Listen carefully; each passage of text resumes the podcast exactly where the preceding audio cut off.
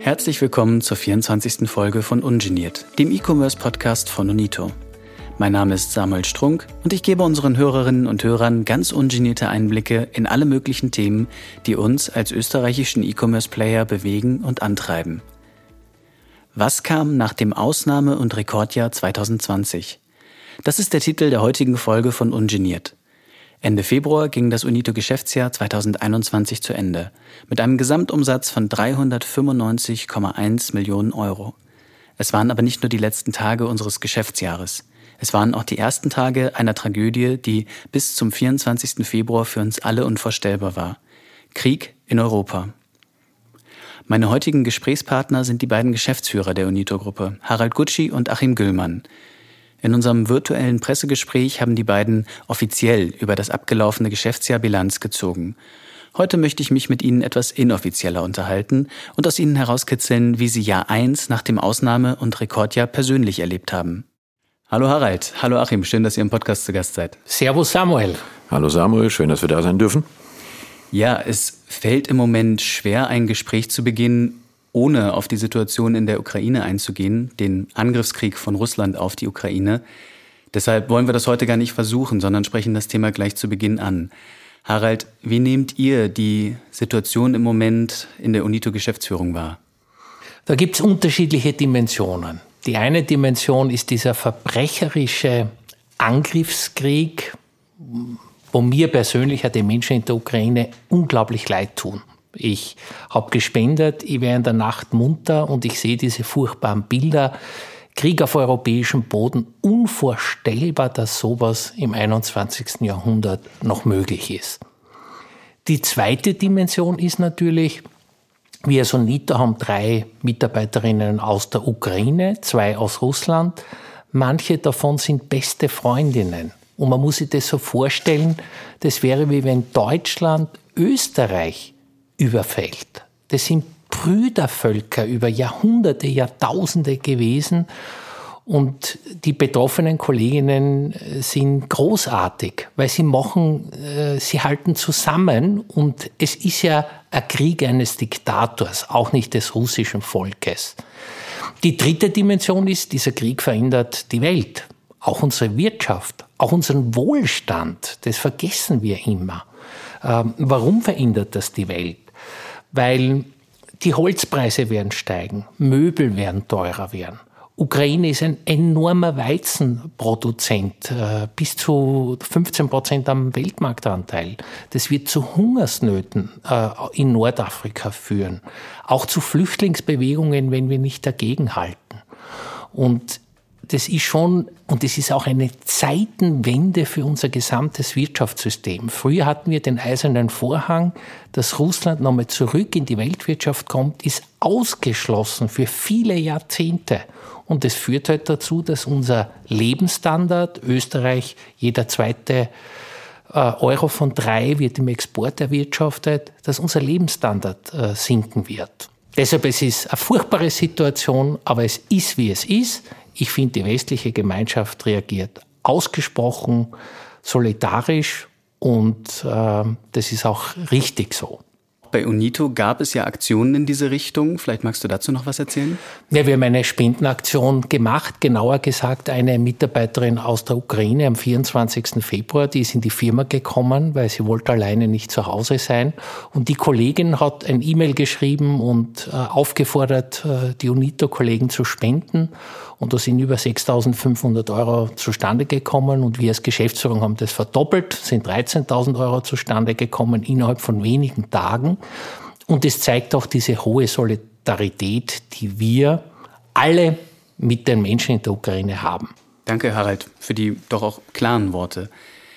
Jetzt gibt es keine gute Überleitung von diesem Thema zum Tagesgeschäft. Deswegen sage ich ganz bewusst, wir wechseln jetzt zum Geschäftsjahr 2021. Achim, ihr hattet gestern die Pressekonferenz, auf der ihr die Zahlen vorgestellt habt.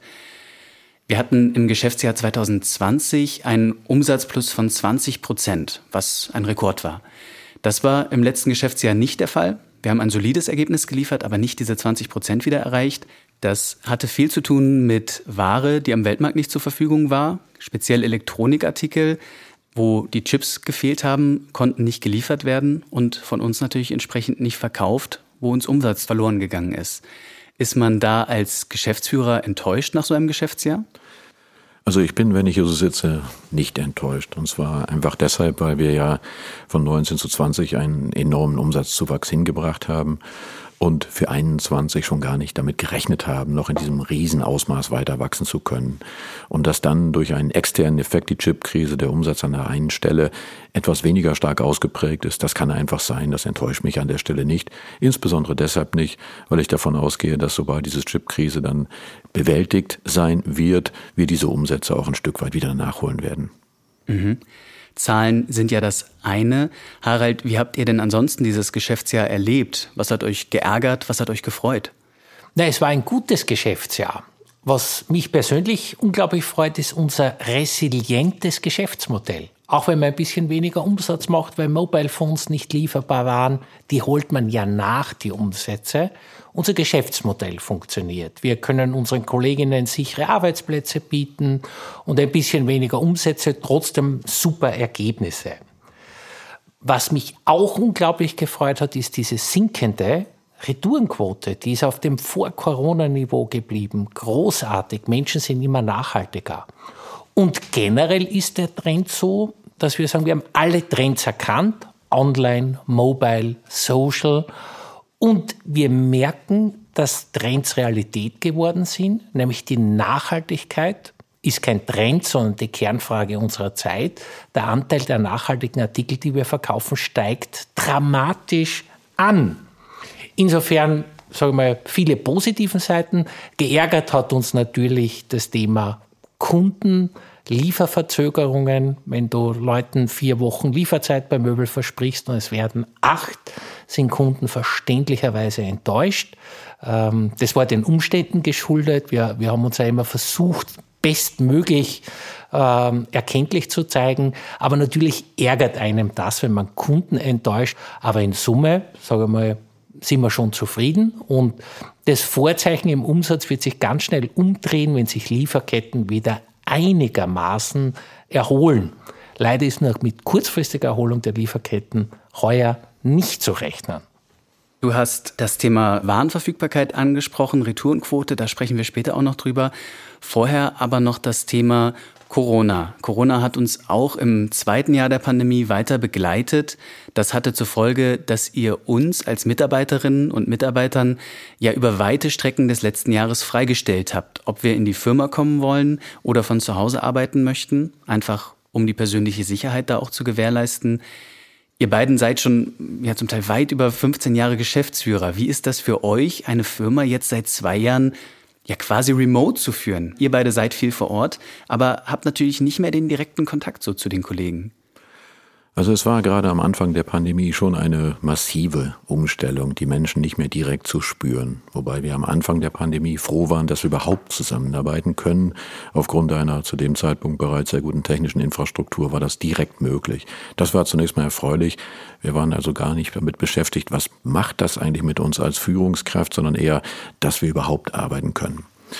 Dann im weiteren Verlauf, und jetzt so etwa zwei Jahre nach Beginn der Pandemie, ist es schon so, dass so dieses auf Distanz führen eine Möglichkeit ist, aber in meiner Wahrnehmung keine allein selig machende Möglichkeit. Wir brauchen auch, auch, auch die persönliche Nähe. Und wenn du die Frage stellst, was, was macht das und was ist das Spezifische, jetzt führen auf Distanz, da muss man sehr viel mehr als in einer normalen Führungssituation, das sage ich ganz bewusst, über Ziele steuern. Jeder Mensch, der sozusagen nicht dauernd mit dir zusammen ist, muss ja die Grundsicherheit haben, dass er das Richtige tut. Und das hat er dann, wenn er die Ziele klar vor Augen hat und ein Stück weit auch den Weg besprochen hat, der zur Erreichung dieser Ziele notwendig ist. Denn dieses kleine Gespräch nebenbei, um sich mal eben rückzuversichern, ist das eigentlich in Ordnung, das fällt in der virtuellen Welt in der Regel weg. Und so, dass diese Rahmen weniger stark spürbar sind, ich mache es richtig. Und da helfen insbesondere klare, gemeinsam besprochene, am besten gemeinsam abgeleitete Ziele, an die sich jeder dann halten kann. Aber ganz klar ein Aber. Ich freue mich darauf, wenn wir hoffentlich bald auch im Sommer wieder deutlich mehr zusammen sein werden. Wir wollen ja unsere Präsenzzeiten im Office wieder erhöhen und ich glaube, das wird uns dann in der Zusammenarbeit auch nochmal wieder helfen, auch wenn es darum geht, am Abend mal ein Gläschen Wein vielleicht zusammen zu trinken und sich wirklich auch mit einem gewissen Rückspiegel gemeinsam darüber zu freuen, dass man einfach mehr gemeinsame Zeit auch konkret persönlich wieder miteinander verbringen kann. Mhm. Du hast jetzt von Zielen gesprochen. Eines unserer Ziele im vergangenen Geschäftsjahr war ja der weitere Ausbau unserer App-Infrastruktur. Wir sehen das ganz klar, dass Mobile Commerce, also das Einkaufen übers Smartphone vor allem oder auch über das Tablet immer wichtiger wird und gerade die Apps stärker genutzt werden. Also im Geschäftsjahr 2019 hatten wir knapp 10% Umsatz durch die App. Jetzt in 2021 waren es fast 23% des Umsatzes. Harald, ist das ein Trend, der sich fortsetzen wird? Also haben wir in zwei Jahren knapp 50 Prozent Umsatz über die App? Nein, der Trend setzt sich nicht fort, sondern der steigt progressiv.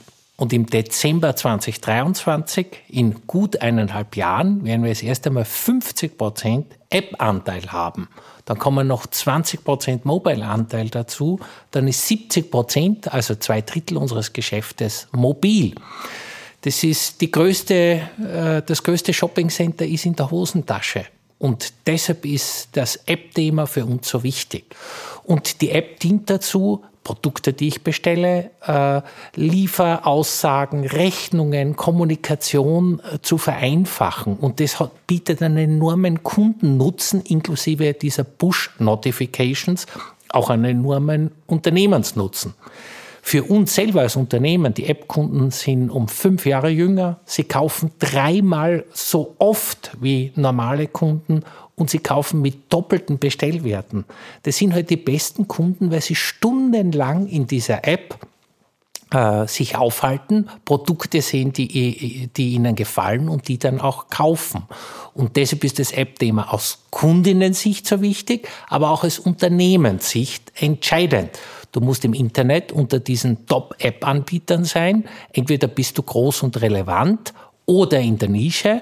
Und wir wollen und sind groß und relevant und deshalb müssen wir auf dem Mobile Phone unserer Kundinnen zu Hause sein. Seit der Corona-Pandemie ist unsere Retourenquote ja deutlich gesunken. Harald, du hast das vorhin schon mal angesprochen.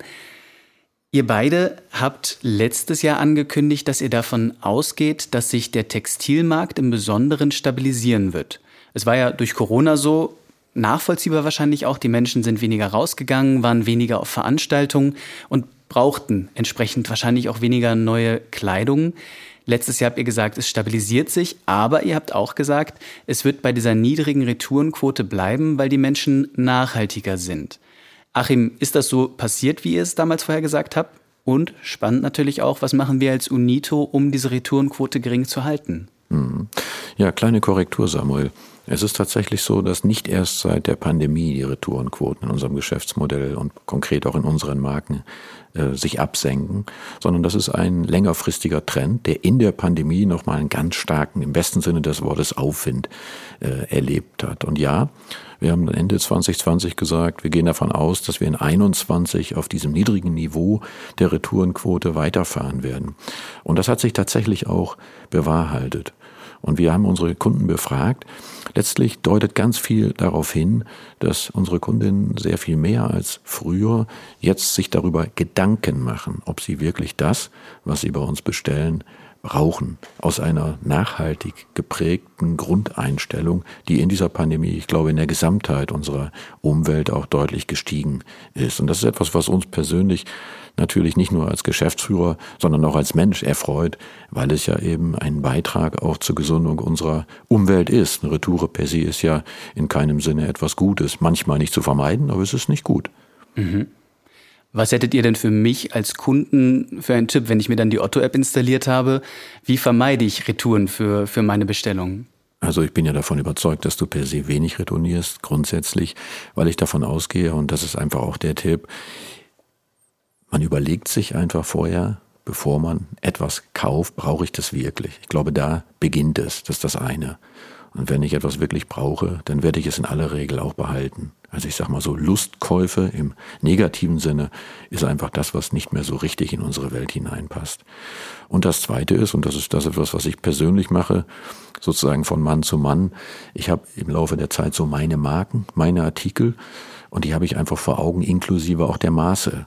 Und im Zweifel fotografiere ich sogar sozusagen die Bezeichnungen dieser Artikel im Sinne von welche Maße sind es. Dann muss ich nur noch darauf achten, dass ich meine Maße halte und dann habe ich auch später kein Problem mehr mit einer Retoure. Sehr schön, danke Achim. Ja, es tut sich viel bei den Unito-Marken, ganz besonders bei unserer Marke Otto Österreich. Zum einen feiern wir da dieses Geschäftsjahr das 30-jährige Markenjubiläum in Österreich. Zum anderen sind im letzten Geschäftsjahr aber auch viele Dinge in die Wege geleitet worden, um die Marke zukunftsfit zu machen. Und eine ganz besondere Neuung und ein Novum für uns. Otto wird ab Mai im Shoppingcenter G3 in Gerersdorf auch stationär, also mit einem Ladengeschäft vertreten sein. Harald, wie kommt es dazu, dass Otto jetzt auch stationär vertreten ist? Weil das eine sehr schöne Kombination ist. Wir sind Österreichs größter Online-Möbelhändler und wir können dort eine wunderschöne Wohnung zeigen. Kundinnen können reingehen und wieder, das größte Shoppingcenter ist äh, sozusagen in der, in der Tasche von Damen oder in der Hosentasche von Männern und können sofort mobile bestellen. Und inspirierende Marktauftritte sind nach wie vor entscheidende Kriterien äh, zum Kaufen.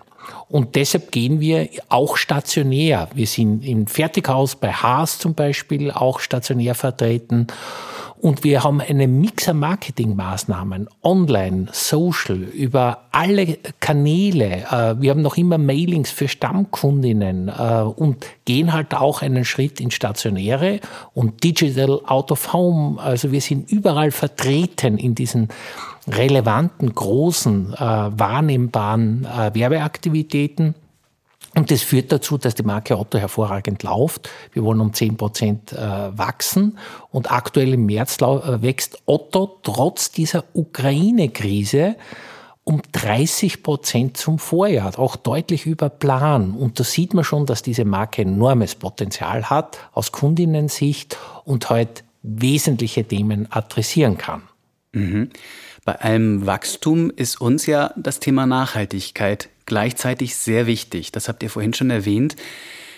Wir haben seit 1. Jänner 2021 die Möglichkeit, unsere Pakete CO2-neutral zu unseren Kundinnen zuzustellen. Das hat effektiv bedeutet, dass wir viereinhalb Millionen Sendungen CO2-neutral und damit klimaschonend zu unseren Kundinnen gebracht haben. Achim, jetzt im kommenden Jahr haben wir uns ja sogar noch einen weiteren Schritt vorgenommen, nämlich klimapositiv zu werden. Was heißt das, klimapositiv? Also bevor ich auf diese Frage konkret antworte, möchte ich den Bogen ein bisschen weiter spannen, zurück. Und zwar deshalb, weil wir als Unternehmen, auch als Teil einer Unternehmensgruppe, ja, so wie du es auch angedeutet hast, die Nachhaltigkeit ganz weit oben auf unserer Skala, auf unserer Prioritätenskala haben. Das ist das Erste. Wir haben darüber hinaus den Vorteil, dass wir unserem Geschäftsmodell in zum Beispiel Bezug auf den CO2-Ausstoß im Vergleich zum stationären Handel einen riesen Vorteil haben. Der Vorteil ist ganz leicht erkennbar. Dort, wo jemand im Stationär Einkauf für einen Artikel mit seinem Auto 10, 15 Kilometer in die Stadt hineinfährt und wieder heraus, ist das in unserem Modell anders. Da werden hunderte Packerl in einem Fahrzeug zusammengefasst, sprich der Treibstoffverbrauch ist per se viel geringer bei uns. Und das ist mal eine gute Ausgangssituation, reicht uns aber überhaupt nicht aus. Und deshalb eben in 21 das Thema der CO2-Neutralität als einen ganz wesentlichen weiteren Schritt, auch vor dem Hintergrund, dass wir damit, und das ist vielleicht ein bisschen pathetisch, aber das ist unsere Überzeugung, wirklich auch etwas Gutes für die Welt tun. Denn CO2 ist ein Klimakiller und wir müssen alles dafür tun, dass wir von diesem Klimakiller runterkommen. Das ist uns ein persönliches Anliegen. Es ist weniger ein geschäftliches, denn mehr ein persönliches Anliegen an der Stelle. Und um das zu erreichen, dass wir jetzt im laufenden Jahr klimapositiv werden, sind wir noch intensiver als bisher mit unseren Dienstleistern in ganz, ganz enger Abstimmung derart, dass die das jeweils Maximale aus der technischen Möglichkeit herausholen. Da geht es um so ein Thema wie natürlich elektrifizierte Zustellung, möglichst in der letzten Meile. Da geht es aber auch um Forschung und Entwicklung und Test, wenn es auf der langen Strecke um den Betrieb von Wasserstofffahrzeugen geht. Und das sind Maßnahmen, die wir zusammen mit unseren Dienstleister vorantreiben aus tiefster Überzeugung. Und das wird uns auch dazu führen, dass wir am Ende dieses Jahres und schon im Laufe dieses Jahres klimapositiv sind. Weil was wir auch noch machen ist, wenn wir in der Gesamtbilanz feststellen, dass wir nur in Anführungsstrichen neutral sind, aber wir wollen positiv sein als Anspruch, dann nehmen wir auch echte Zusatzkosten natürlich in Anspruch und investieren in Projekte, die an anderer Stelle den CO2-Ausstoß kompensieren. Das ist das Letzte, was wir tun als Ausweiche, aber wir tun es aus Überzeugung und obwohl es uns Geld kostet. Mhm.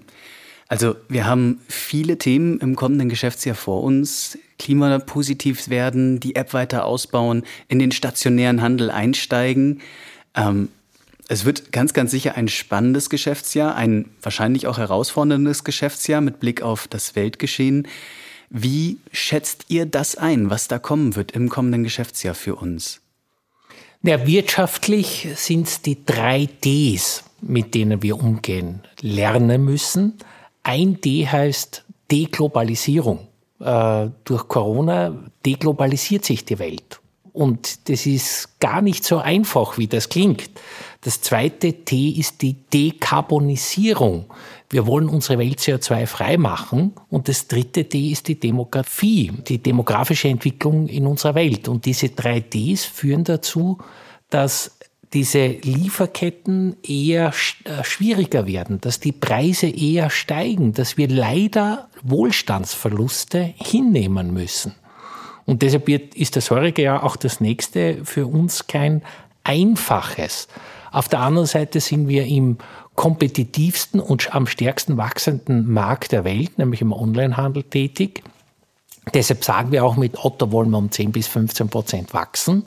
Und äh, Cocooning boomt, diese Sicherheitslage führt dazu, dass sich die Menschen eher zurückziehen in, auf, in, auf ihre vier Wände.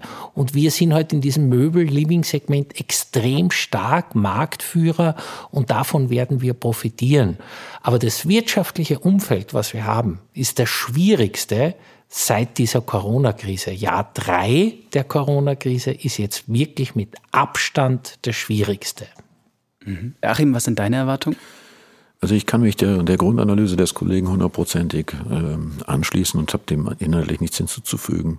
Für uns innerbetrieblich bedeutet eine solche, ich nenne das mal volatile Situation, die wir für 22 definitiv zu erwarten haben, dass wir Unternehmen steuernd sehr, sehr feinfühlig, sehr zeitnah agieren müssen. Eine Planung über mehr als zwei Monate hinweg halte ich für Schall und Rauch.